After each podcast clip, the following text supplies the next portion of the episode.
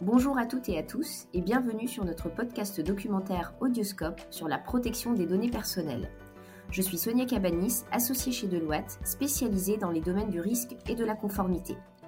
Je me suis entourée de quatre experts Deloitte en matière de RGPD, Schrems 2 et cybersécurité pour vous apporter une vision approfondie de la protection des données à caractère personnel au travers de différentes facettes. Aujourd'hui, nous sommes le 28 janvier Journée européenne de la protection des données à caractère personnel. Le but de cette journée est de sensibiliser les citoyens européens sur l'importance de la protection de leurs données personnelles et du respect de leurs libertés et droits fondamentaux. En Europe, la protection des données à caractère personnel est consacrée comme un droit fondamental. Toute exploitation de données à caractère personnel constitue une violation potentielle de ce droit et doit être justifiée par un consentement, un intérêt légitime ou l'exécution d'un contrat par exemple. Le Règlement général sur la protection des données RGPD, entré en vigueur en France le 25 mai 2018, définit les mesures et règles de protection, d'utilisation, de traitement et de stockage des données à caractère personnel afin de protéger le droit de tout individu résidant sur le sol européen de décider si, quand et comment ces données peuvent être utilisées et ou divulguées nous avons souhaité, à l'occasion de cette journée, d'en rappeler les fondamentaux, les évolutions et de s'attarder sur quelques sujets critiques comme la cybersécurité ou le transfert des données en dehors de l'Union européenne. Pour commencer, nous vous proposons ce podcast par Selvina Mardet, consultante senior experte en RGPD.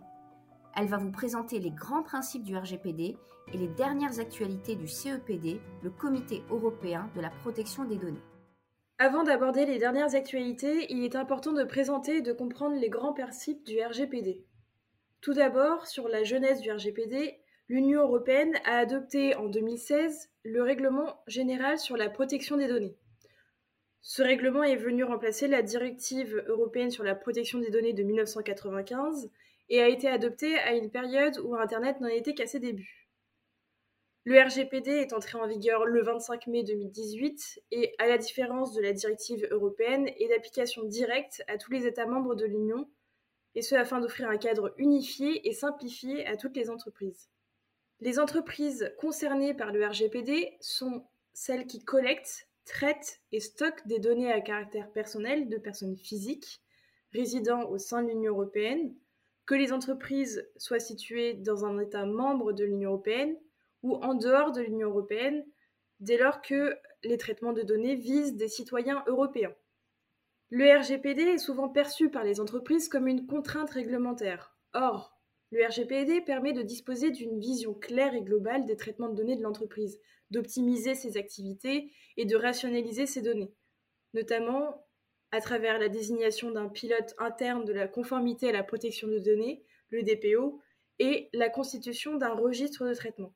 Depuis son entrée en vigueur, le RGPD a également permis de renforcer la confiance des clients et des collaborateurs, notamment via la mise en place d'une information plus claire et accessible, une protection des mineurs dans l'environnement numérique et le renforcement des droits des individus. À quels principes les organisations sont soumises? Les organisations qui traitent des données personnelles sont soumises à plusieurs principes, parmi lesquels le principe de licéité, loyauté et transparence, qui va impliquer l'information des personnes concernées sur les modalités de traitement, de disposer d'une base juridique viable pour collecter et traiter les données personnelles, par exemple le consentement, une obligation légale ou l'exécution d'un contrat, le principe de limitation des finalités du traitement, le principe de minimisation des données, qui va consister à limiter la collecte de données personnelles à ce qui est strictement nécessaire à la réalisation de l'objectif du traitement, le principe d'exactitude des données, le principe de limitation de la conservation des données, qui implique là de supprimer ou d'anonymiser les données personnelles lorsqu'elles ne sont plus nécessaires au regard des finalités qui ont été déterminées pour ce traitement. Et enfin, les principes d'intégrité et de confidentialité des données qui nécessitent de garantir la sécurité des données personnelles contre le traitement non autorisé ou illicite, la destruction ou encore la perte de données. À ces principes vont s'ajouter des obligations pour les organisations, une obligation de démontrer la mise en œuvre de l'ensemble de ce dispositif d'un point de vue opérationnel, notamment à travers la mise en œuvre de plusieurs outils. D'abord, disposer d'un registre des traitements, qui va constituer le pilier pour assurer la conformité à la protection des données au sein de l'organisation. Ensuite, mettre en place une documentation interne telle que les procédures, les politiques, les modes laboratoires ou les lignes directrices.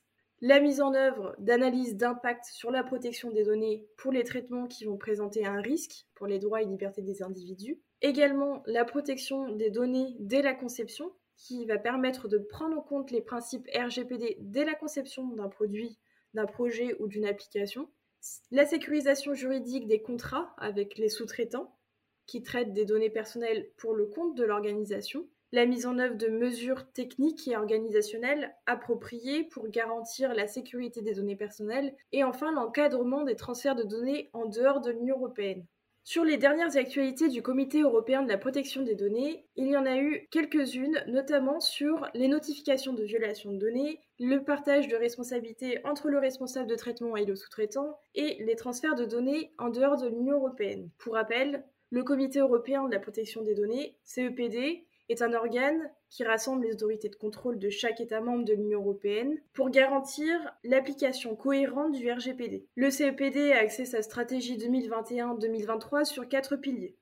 Faire progresser l'harmonisation et faciliter la conformité, soutenir une application efficace et une coopération efficiente entre les autorités nationales, surveiller euh, l'émergence de nouvelles technologies telles que l'intelligence artificielle et leur impact sur les droits fondamentaux, promouvoir la protection des données européennes en tant que modèle global et s'assurer que la protection des données est effective au-delà des frontières de l'Union européenne. Dans les récentes actualités, le CEPD a complété ses guidelines sur les notifications de violation de données personnelles, qui est un enjeu majeur aujourd'hui pour les entreprises. Ces guidelines ont été complétées à travers les expériences communes des autorités de l'Union européenne depuis l'entrée en vigueur du RGPD, afin d'aider les entreprises à gérer les violations de données et à identifier tous les facteurs à prendre en compte pour l'évaluation des risques. Ces guidelines contiennent des cas d'usage concrets tels que le ransomware, l'exfiltration de données, l'erreur humaine, la perte ou le vol de documents ou de matériel,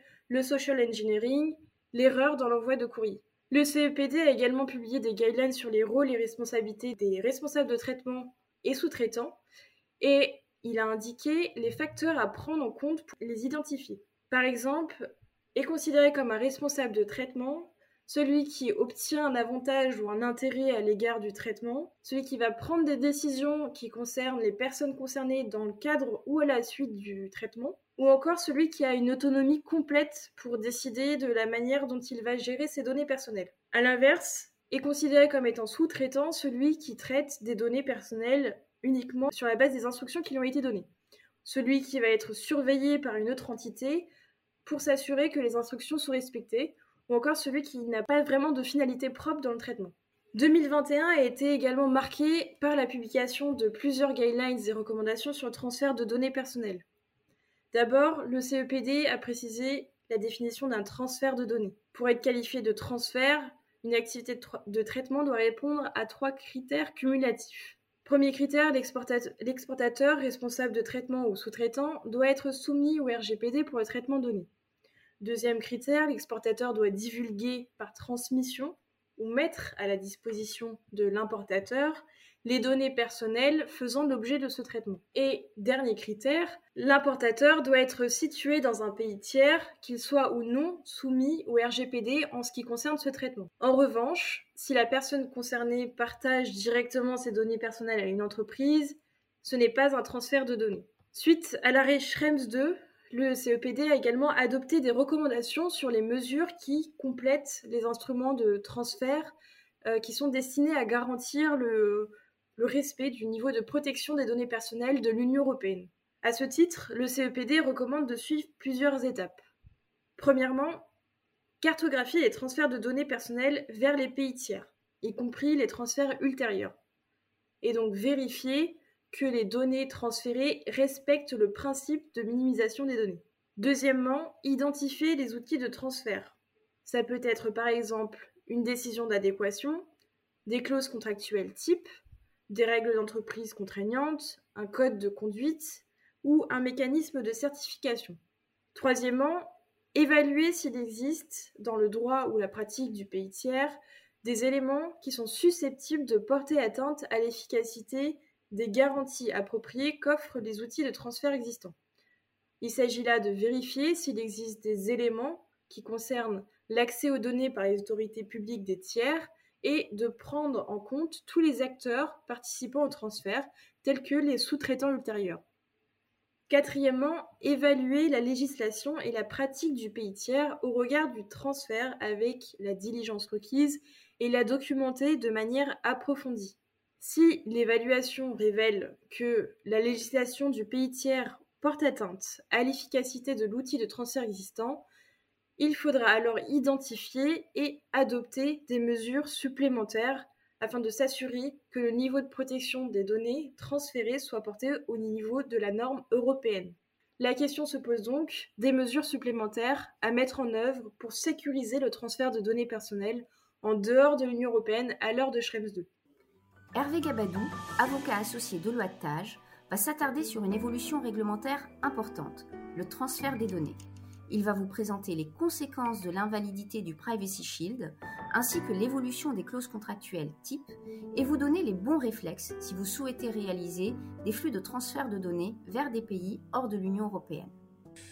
Alors, de quoi parle-t-on d'abord? Schrems 2 euh, est une décision de la Cour de justice de l'Union européenne qui a été rendue en juillet 2020. Elle concerne les transferts de données en dehors de l'Union européenne. Cette décision est extrêmement importante parce qu'elle euh, invalide ce qu'on a appelé le Privacy Shield, qui est le, bouclier de protection des données. C'est un accord qui a été passé entre les États-Unis et l'Union européenne pour assurer une protection équivalente à celle qui existe sur la sphère de protection des données européenne. La Cour de justice à cette époque-là, euh, donc en juillet dernier, en juillet 2020, continuer de valider des mécanismes contractuels type clause contractuelle type pour les transferts de données, mais invalider ce système-là, c'est-à-dire que les entreprises qui se revendiquaient de ce bouclier ne peuvent plus utiliser ce bouclier pour transférer des données vers les États-Unis, importer des données vers les États-Unis. Euh, ce qui veut dire que les entreprises, enfin les groupes d'entreprises qui utilisaient ce mécanisme juridique pour transférer des données personnelles vers les États-Unis peuvent continuer de le faire.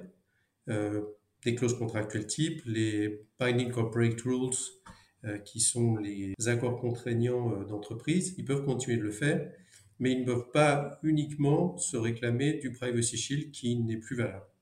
Ça veut dire quoi? Ça veut dire que le mécanisme juridique des clauses contractuelles type, qui est ni plus ni moins qu'un accord entre un responsable de traitement, entreprise exportatrice des données, et un sous-traitant euh, importateur des données aux États-Unis, le mécanisme doit reposer sur un contrat euh, qui prévoit un certain nombre de garanties et de mesures techniques et organisationnelles qui visent à protéger les données personnelles et à donner cette protection équivalente. À l'occasion de cet arrêt, la Cour de justice de l'Union européenne est revenue sur ces clauses contractuelles type en disant qu'elles étaient valables. Mais elles ne sont pas valables dans n'importe quelle circonstance, c'est-à-dire que les clauses contractuelles type ne se suffisent pas à elles seules il faut vérifier si dans le pays d'accueil, en l'occurrence les États-Unis, la législation euh, protège les données personnelles et s'il n'y a pas un risque d'atteinte, un risque élevé d'atteinte aux droits et libertés des personnes.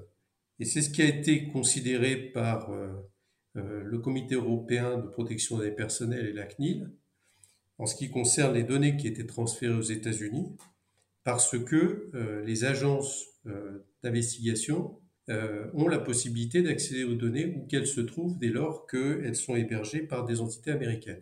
C'est ce qu'on appelle la réglementation FISA. Euh, à partir de ce moment-là, des clauses contractuelles type, qui sont ni plus ni moins qu'un accord euh, qui régissait le transfert de ces données en, en, fonction d'un certain nombre d'engagements, n'étaient pas suffisants si on ne prévoyait pas des mécanismes supplémentaires du style pseudonymisation, c'est-à-dire faire en sorte qu'on ne puisse pas rapprocher les données d'un pseudonyme avec des données personnelles, anonymisation ou chiffrement. Et, le chiffrement euh, dans certaines conditions. Euh, s'il n'y a pas ces garanties-là, euh, normalement, le responsable de traitement, c'est-à-dire une entité d'un groupe, se doit de refuser d'exporter ces données aux États-Unis. Alors aujourd'hui, ça prend une connotation particulière parce que, sans s'en rendre compte, c'est un problème qui se généralise et notamment au niveau des, cookies.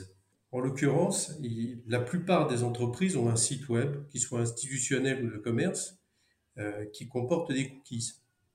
Et parmi ces cookies, il y a Google Analytics, il y a euh, Facebook, il y a ce qu'on appelle les boutons sociaux. Et, euh, et, ces boutons sociaux, ces cookies, collectent de la donnée qu'ils transfèrent aux États-Unis. Et évidemment, ils ne le font pas dans le cadre de clauses contractuelles type. Et donc, M. Schrems, Max Schrems, qui est à l'origine de la décision de, la Cour de justice de l'Union européenne, a, euh, dans le cadre de son association qui s'appelle NOYB, NOYB, euh, lancé sans une plainte en Europe contre, des acteurs euh, européens euh, importants pour les enjoindre à changer leur comportement. Et parmi ceux-là, il a effectivement attiré l'attention des CNIL locales, des commissions nationales informatiques et liberté locales, des agences de protection des données personnelles locales, sur euh, ces problématiques. Et là, récemment, il y a eu une autorité de supervision autrichienne qui vient de, bah, de, rendre une décision qui considère que les transferts de données par Google Analytics sont illégaux. Donc ça va loin. Ça veut dire que dans ce cas-là, c'est à la fois le responsable de traitement, éditeur du site, et le responsable de traitement, éditeur du cookie, qui peuvent être pénalement sanctionnés. Quand on sait que les sanctions sont de potentiellement 4% du chiffre d'affaires mondial et 20 millions, ça peut aller très vite. Voilà, donc ce qu'il faut avoir à l'esprit, euh, c'est plusieurs choses. Euh, il y a plusieurs sujets qu'il faut avoir à l'esprit lorsque on, parle des, flux de transfert de données vers euh, les États-Unis ou des pays en dehors de l'Union européenne. Premier réflexe, c'est de faire un mapping des transferts de données personnelles pour, voir quels sont les flux. Et à l'intérieur d'un groupe, il peut y avoir beaucoup de flux transfrontaliers de données en dehors de l'Union européenne. Le deuxième réflexe, c'est de savoir quelle est la législation qui s'applique sur place pour savoir si les mécanismes qu'on a mis en place, euh, type clause contractuelle type ou euh, BCR, sont suffisants à l'intérieur du groupe pour garantir euh, une protection équivalente aux données une fois qu'elles sont sur le territoire de, de destination. Si ce n'est pas le cas, ben, il faut effectivement prévoir ces garanties. J'en ai donné quelques exemples qui sont le chiffrement des données et évidemment détenir les, clés de chiffrement au niveau de l'exportateur et non pas au niveau du pays d'importation, ce qui est assez logique. Deuxième chose, ça peut être la pseudonymisation. Troisième chose, ça peut être l'anonymisation. Ça dépend de, la nature des données et de ce qu'on veut en faire. Et si jamais on n'arrive pas à mettre en place de telles garanties, on serait contraint à ce moment-là de consulter les CNIL locales, mais on ne serait pas dans une bonne position parce que ça veut dire quelque part qu'on a laissé un risque d'atteinte au droit à la liberté et qu'on n'assure pas une protection équivalente. Troisième chose, il faut, euh, il faut s'assurer que les clauses contractuelles type mises en place euh, sont à jour de la décision Schrems 2. Euh, parce qu'à l'issue de cette décision, la Commission nationale informatique et liberté, pour ce qui concerne la France, a proposé, d'ailleurs elle s'est inspirée en fait des, clauses contractuelles type de la Commission européenne, elle a proposé quatre euh, types de clauses contractuelles types, c'est-à-dire qu'elle en a ajouté deux à celles qui existaient avant. Avant, il y avait des clauses contractuelles type de responsable de traitement, c'est-à-dire celui qui détermine les moyens et finalités au sous-traitant, c'est-à-dire celui qui agit sur instruction du responsable de traitement. C'est ce dont on parle aujourd'hui.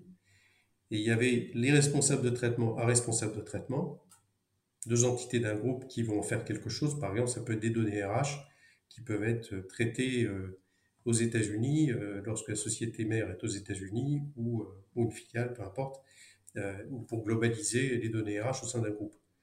Et comme ça, il pourrait y avoir deux responsables de traitement. Mais il peut y avoir aussi d'un sous-traitant à un responsable de traitement, ça c'est la nouveauté, et d'un sous-traitant à un sous-traitant ultérieur. Ça c'est aussi la nouveauté. Donc il y a deux nouveautés. Et les entreprises, les groupes ont 15 mois pour mettre à jour leur clause contractuelle type, faute de quoi ils seraient sanctionnables et donc, il y a un travail de fond à, mettre en, œuvre, euh, qui n'est pas un travail facile, a fortiori lorsque, par exemple, on fait appel au cloud et aux hyperscalers et mettre à jour des clauses contractuelles type lorsqu'on est en face de AWS, Microsoft Azure ou, d'autres boîtes comme ça, c'est peut-être pas euh, évident et il faut s'y prendre d'avance. Comment réagir en cas de contrôle de la CNIL Comment s'y préparer? Selvina Mardet, intervenue en début de ce podcast documentaire, va s'attarder sur cette thématique en vous présentant les différentes formes de contrôle, les moyens pour s'y préparer et les bons réflexes à avoir. Afin de se préparer à un contrôle de la CNIL, je vais commencer par une présentation de différentes formes de contrôle. Ensuite, je vais détailler les moyens pour se préparer à un contrôle de la CNIL et présenter les conséquences potentielles d'un contrôle. Sur les formes de contrôle, un contrôle de la CNIL peut porter sur tout traitement de données à caractère personnel mis en œuvre, en tout ou partie, sur le territoire français, même lorsque le responsable du traitement est établi sur le territoire d'un autre État de l'Union européenne.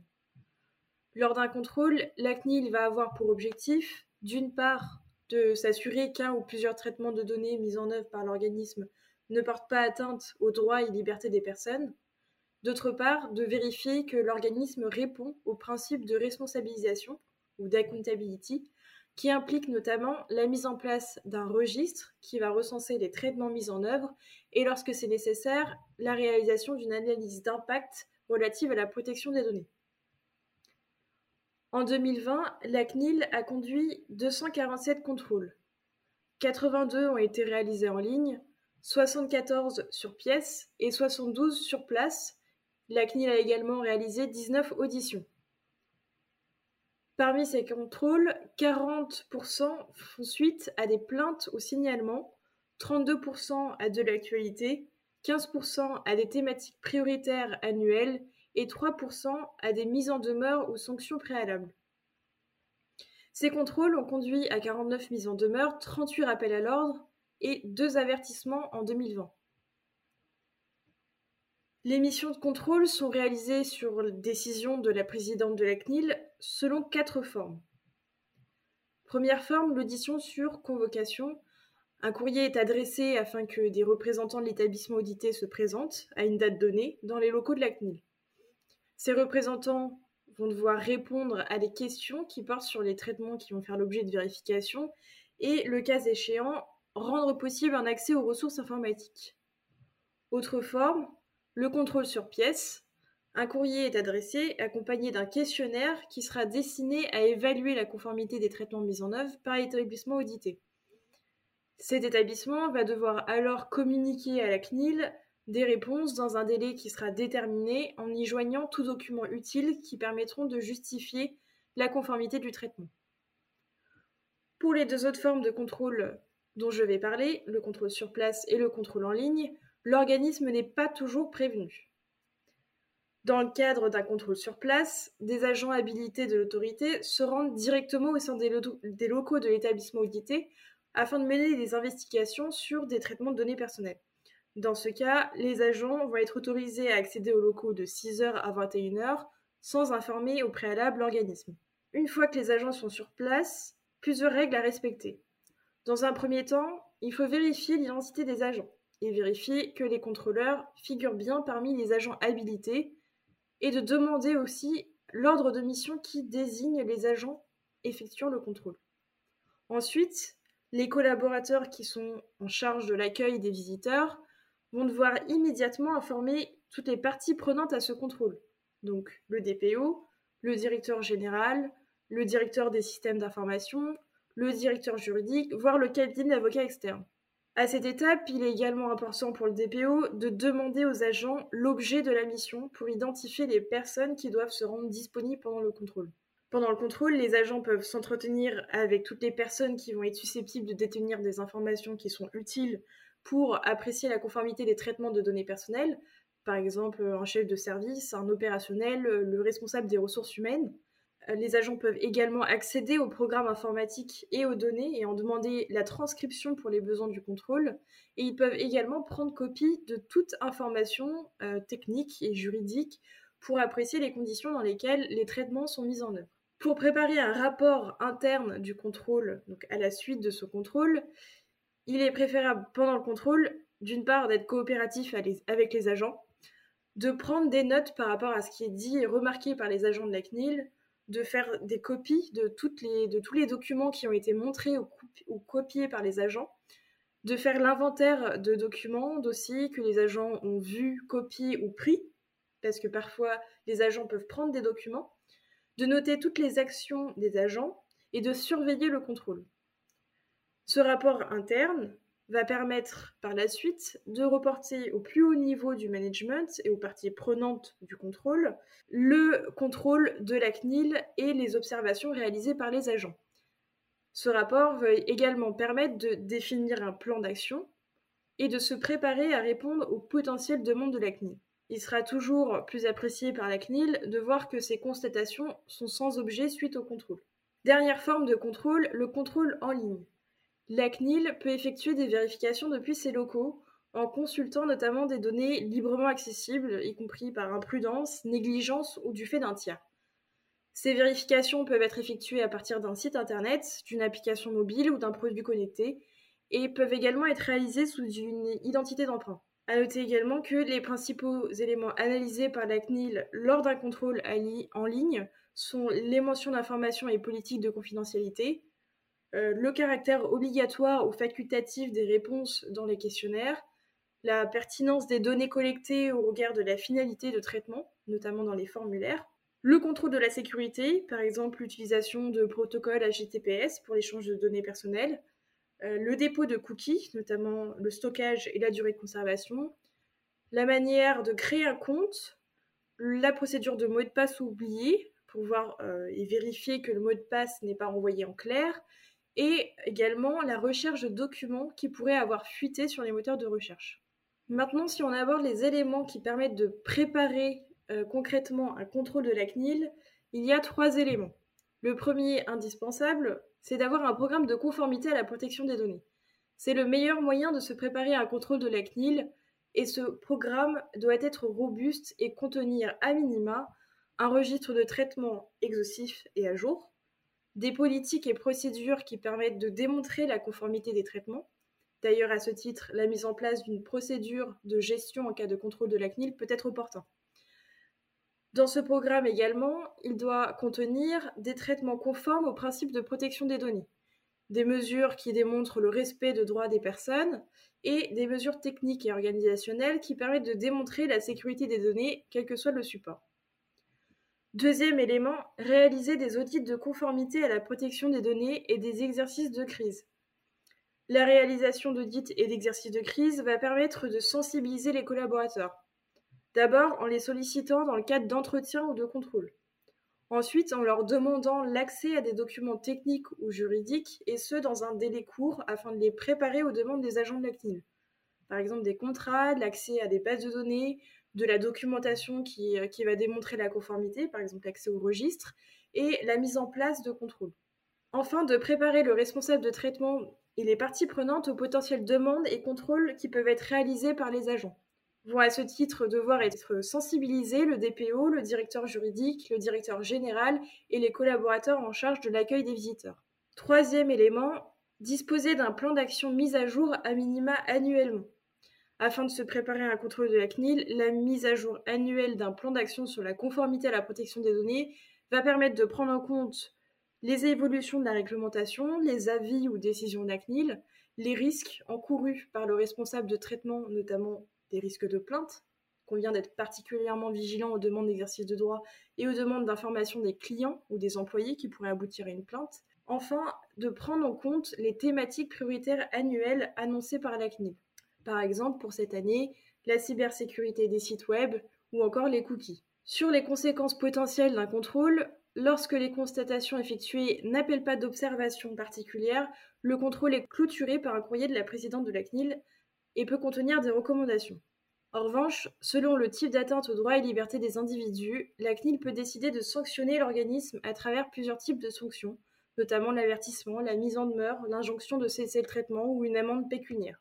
On constate à travers les délibérations de la CNIL que le risque de sanction diminue en fonction de la réactivité du responsable de traitement à corriger ou mettre en œuvre les recommandations de la CNIL et à sa coopération avec la CNIL. Passons maintenant aux conséquences d'un non-respect de la réglementation avec Catherine Camboulive, senior manager experte en RGPD. Elle va aborder le périmètre d'action des autorités de contrôle, les critères pris en compte pour imposer une amende administrative, ainsi que les manquements et les violations les plus sensibles. Nous entendons beaucoup parler de régulateurs, d'autorités de contrôle et de la CNIL sans savoir exactement quels sont les pouvoirs de ces acteurs et quelles sont les sanctions qu'ils peuvent infliger aux responsables de traitement. Alors, d'abord, sur les pouvoirs des autorités de contrôle, le RGPD exige des États membres la désignation d'une ou plusieurs autorités de contrôle devant exercer leurs fonctions de manière indépendante de toute contrainte. Le RGPD a renforcé les pouvoirs de ces autorités de contrôle, qui sont aujourd'hui au nombre de trois. Le premier, c'est le pouvoir de prendre des mesures d'enquête. Le second, c'est celui de pouvoir prendre des mesures correctrices. Et enfin, un pouvoir d'autorisation et de consultation. Euh, le pouvoir de prendre des mesures d'enquête hein, implique que les responsables de traitement ont l'obligation de coopérer avec des autorités de contrôle qui leur demanderaient diverses informations. Euh, donc concrètement, il s'agit de coopérer dans le cadre des contrôles et des audits euh, des autorités. Donc ces contrôles peuvent être faits sur place, en ligne, sous audition ou sur pièce. la question qui est souvent posée est celle de savoir comment advient un contrôle d'une autorité de supervision. Et sur ce point, la CNIL indique quatre sources de signalement dans sa chaîne de répression, qui sont d'abord les plaintes des personnes concernées auprès de l'autorité, ensuite l'autosaisie euh, de l'autorité sur des thèmes identifiés comme prioritaires, euh, les données de santé en ont été un suite à la crise sanitaire par exemple, des faits remontés par la presse ou encore des signalements faits par d'autres autorités européennes. Donc sur les sanctions, Hein, qui peuvent advenir suite à ces contrôles. De la même manière que le RGPD a une vocation d'harmoniser le cadre réglementaire, il a également une volonté d'harmonisation des sanctions à travers les autorités de contrôle européennes.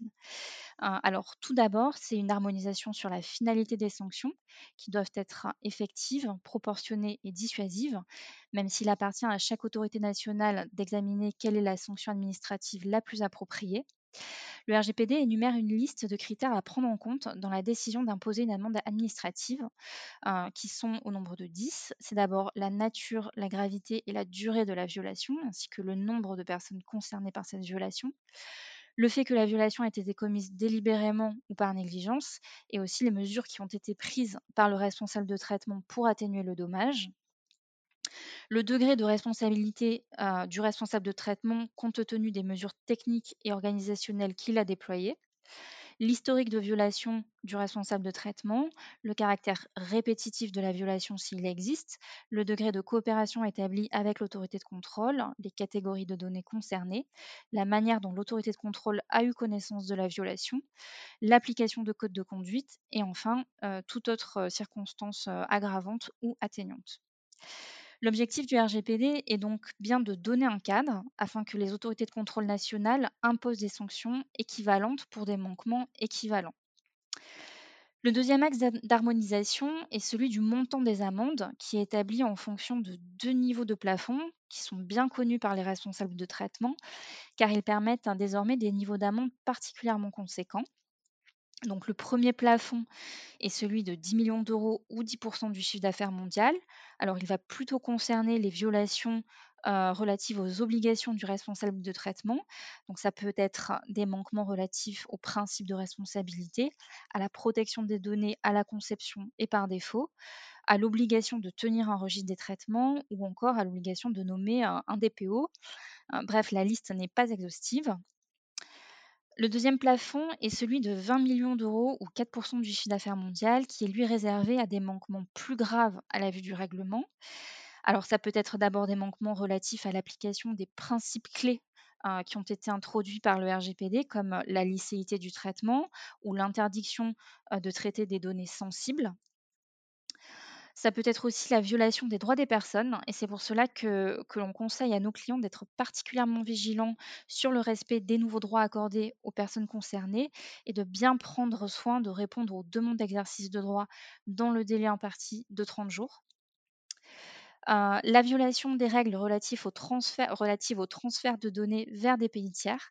Euh, alors, en effet, l'esprit du RGPD est de faire valoir les valeurs européennes au sein de l'espace numérique. Euh, en conséquence, les transferts de données vers les pays tiers sont particulièrement encadrés, notamment pour éviter un effet de création de paradis des données, comme on peut l'observer sur les paradis fiscaux. Et enfin, les violations relatives au traitement découlant de droits nationaux, euh, comme la liberté d'expression, les archives, la recherche scientifique ou encore historique.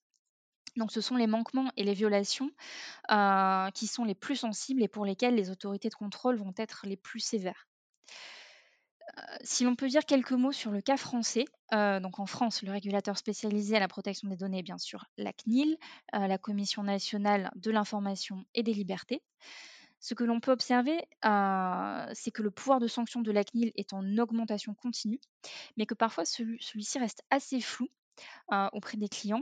Donc concrètement, comment ça se passe? En cas de non-respect du RGPD, la CNIL désigne un rapporteur qui va être chargé de rédiger un rapport décrivant les manquements et ce rapport sera envoyé au responsable de traitement afin qu'il y réponde. En parallèle, une formation restreinte est saisie au cours de laquelle une décision de sanction sera prise.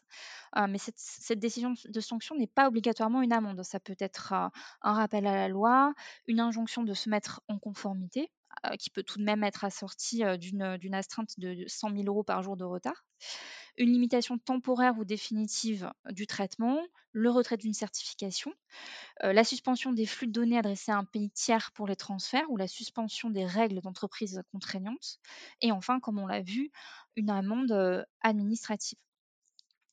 Alors, en 2021, la CNIL avait annoncé qu'elle orienterait ses contrôles notamment sur la gestion des mécanismes de consentement des cookies. Et, elle a tenu sa promesse, pour ainsi dire, car elle a prononcé début janvier deux très grosses sanctions à l'encontre de Google et de Facebook sur ce sujet en particulier. Les sanctions étaient respectivement de 150 millions et 60 millions d'euros, ce qui est inédit en France.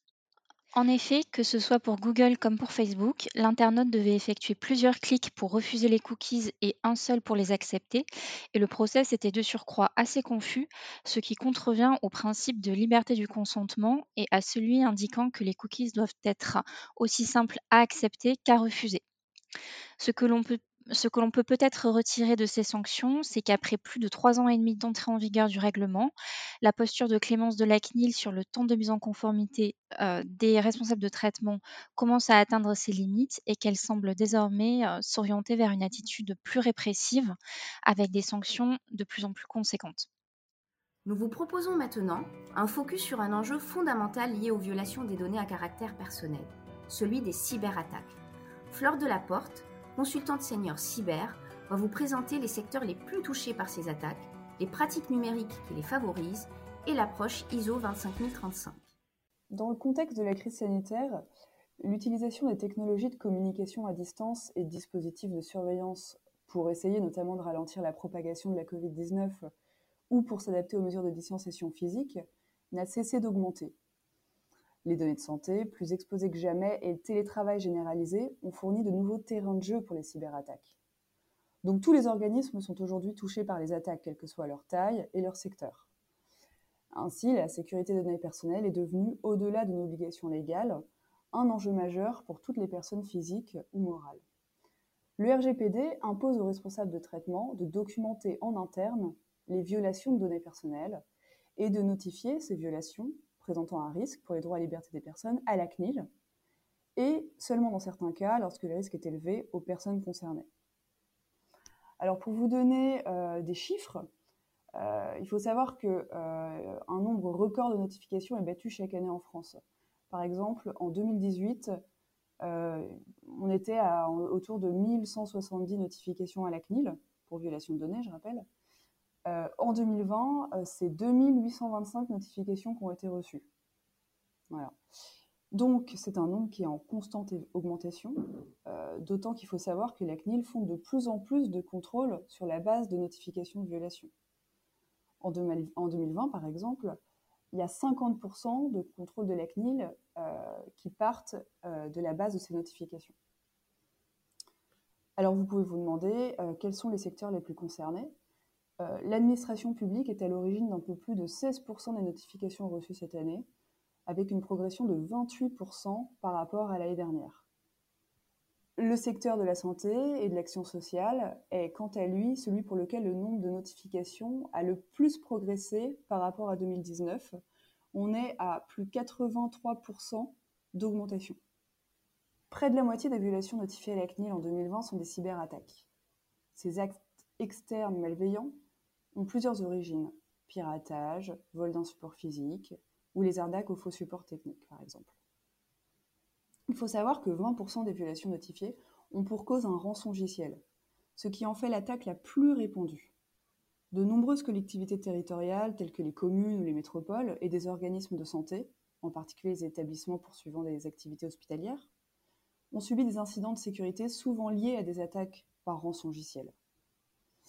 Donc il apparaît essentiel que les organismes adaptent ou mettent en place un processus de gestion des incidents de sécurité dans le but d'être capable de détecter ces incidents, de les gérer et, le cas échéant, d'être en mesure de remplir leurs obligations légales.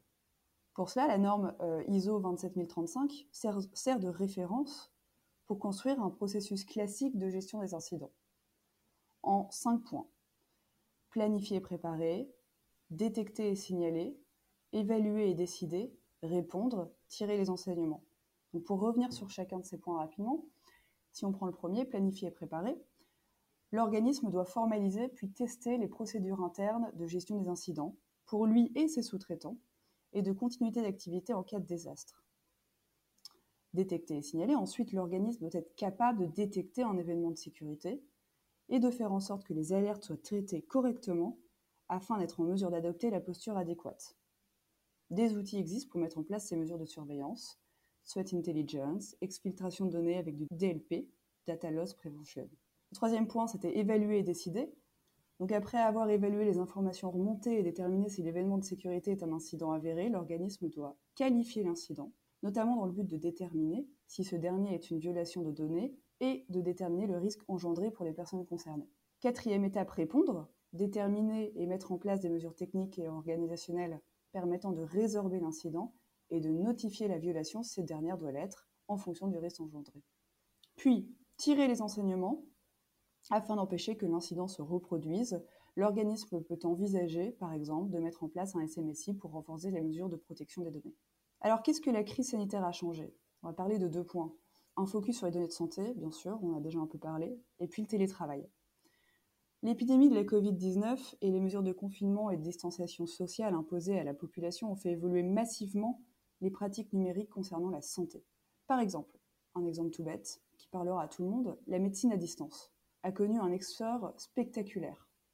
Alors que le total des téléconsultations était d'à peine 60 000 en 2019, plus de 5,5 millions de téléconsultations ont été facturées entre mars et avril 2020, selon l'assurance maladie. Cet accroissement de l'utilisation des données de santé s'est accompagné d'une augmentation des risques qui les concernent forcément. Ainsi, les fuites de données de santé suite à des cyberattaques se sont multipliées, et certaines ont été révélées par la presse, comme celle d'un fichier contenant des données médicales de près de 500 000 personnes avec le sous-traitant Dedalus en février 2021, ou encore la fuite de données de l'APHP concernant 1,4 million de personnes testées contre la Covid-19, révélée en septembre 2021.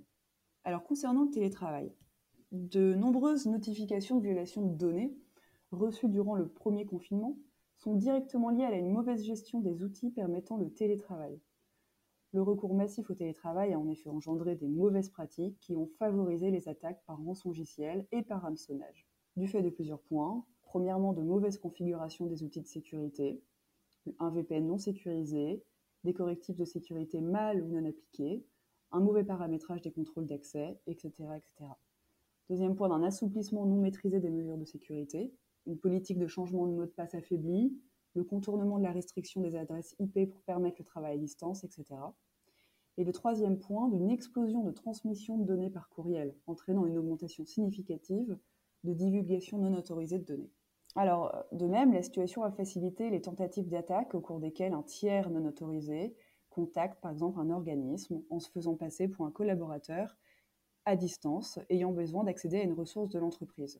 Enfin, le télétravail a pu complexifier la fluidité des échanges entre collaborateurs en cas de violation de données pour identifier l'origine de l'incident de sécurité, pour documenter de façon adéquate la violation, pour restaurer rapidement les systèmes compromis et pour notifier la violation à la CNIL dans les délais impartis. Ce qu'il faut retenir, c'est qu'afin de limiter la survenance de violations de données personnelles, les organismes doivent muscler leur processus de gestion des incidents de sécurité et avoir une maîtrise du cycle de vie de la donnée.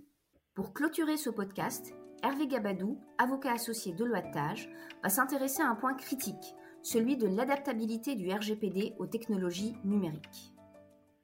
Le RGPD, comme tous les textes, euh, court après euh, les technologies et on pourra s'en apercevoir à travers quelques exemples. Dans un premier temps, ce qu'il est bon de rappeler, c'est que le, le RGPD déjà est en train de façonner quelque part le numérique, le citoyen, les personnes intéressées euh, dont les données personnelles sont traitées, ont acquis le réflexe de mieux protéger leurs données personnelles et, euh, si besoin, de saisir la Commission nationale d'informatique et liberté. À ce titre, le nombre de plaintes auprès de la Commission nationale d'informatique et liberté ne fait qu'augmenter depuis quelques années, depuis l'entrée en vigueur du, RGPD. Ensuite, on l'a vu avec euh, des, initiatives telles que celle de Max Schrems et la création de son association euh, NOYB. Celle-ci a déposé sans une plainte sur, euh, concernant euh, l'utilisation des cookies sur les sites de nos entreprises clientes. Et ces, et ces cookies transfèrent des données personnelles vers les États-Unis en violation de l'arrêt de la Cour de justice européenne de juillet 2020. Cette plainte qui a été lancée est suivie par les commissions nationales de protection des données personnelles de l'Europe. Et euh, je dirais que la prise de position de l'autorité de contrôle autrichienne est la première prise de position parmi toutes les autorités de supervision de protection des données personnelles. Donc il va y avoir des suites. donc il est très important de bien euh, contrôler cet aspect-là euh, sur les sites Internet, même institutionnels, parce que tout simplement c'est la vitrine de l'entreprise et dans à un moment où on parle de responsabilité sociale, ça participe euh, de l'image de l'entreprise que d'avoir un bandeau cookie euh, qui tient la route et une politique cookies qui tient la route par rapport, euh, par rapport à ces enjeux. La confiance est au centre des modèles économiques aujourd'hui et on doit en tenir compte. Après, le RGPD n'est pas toujours d'une grande efficacité pour, pour certaines situations. Donc il faut savoir composer et je dirais qu'il faut avoir une certaine expertise dans ces domaines pour savoir contourner ou expliquer la règle. Un des, enjeux, par exemple, est celui de, des contrats dits de sous-traitance avec euh, des entités américaines. Je pense aux contrats d'hébergement de données qu'on peut conclure avec euh, ce qu'on appelle les hyperscalers, c'est-à-dire le cloud américain, les GAFA. Donc, euh, on a Google, on a AWS, on a Microsoft Azure. Et lorsqu'on contracte avec ces entités, euh, il faut évidemment penser à protéger ces données. Sauf que on est en phase de contrat d'adhésion la plupart du temps et qu'il est difficile de négocier un certain nombre de, de clauses, même si ces entreprises se sont mis à jour à la fois de, de Schrems 2 que j'ai évoqué dans un précédent entretien et puis euh, sont mises à jour quelque part du, règlement européen parce qu'ils sont des services juridiques pléthoriques. Euh, il n'empêche que euh, elle prévoit toujours, ça doit être une déformation, des modifications unilatérales des contrats et des contrats quand même qui sont très protecteurs de, de, de leurs intérêts. Donc c'est difficile de négocier ces contrats. En plus, il y a certaines règles qui sont difficiles à mettre en œuvre aussi. Euh, comment auditer euh, des, euh, des, sites hébergés à l'étranger Il y a des, des, questions pratiques qui se posent. La mise en œuvre du RGPD entraîne des coûts aussi, mais des coûts qui sont justifiés. il est évident que lorsque on raisonne cloud, on sait que normalement le cloud est destiné à améliorer la sécurité et les coûts d'hébergement des données personnelles mais il faut s'assurer que euh, bah, les données en question ne vont pas atterrir au sein d'une agence d'investigation. Et donc, il faut chiffrer les données. Chiffrer les données, c'est un coût. Il faut pseudonymiser les données. Pseudonymiser, c'est un coût. Les Américains vous répondent, euh, il n'y a pas de problème, on peut le faire, mais ça va vous coûter plus. Et du coup, euh, les directions systèmes d'information ont à faire face à ces coûts supplémentaires. Pour les cookies, euh, c'est pareil, il y a des pratiques qui se sont créées. On sait que pour poser un cookie sur des ordinateurs euh, ou sur des périphériques autres, euh, il faut obtenir un consentement éclairé, libre des personnes concernées pour chaque finalité de cookie euh, posé sur les ordinateurs. Ce consentement est préalable et libre, comme je viens de le dire. Or, il y a une pratique qui s'est développée, qui est celle du cookie wall, qui sont les, murs de cookies. Cette pratique vise, euh, notamment pour certains éditeurs de, magazines, à vous obliger à, à payer l'abonnement si vous refusez les cookies. La CNIL a pris une position euh, de principe d'interdiction de ce genre de pratique qui a été sanctionnée par le Conseil d'État en juin 2020.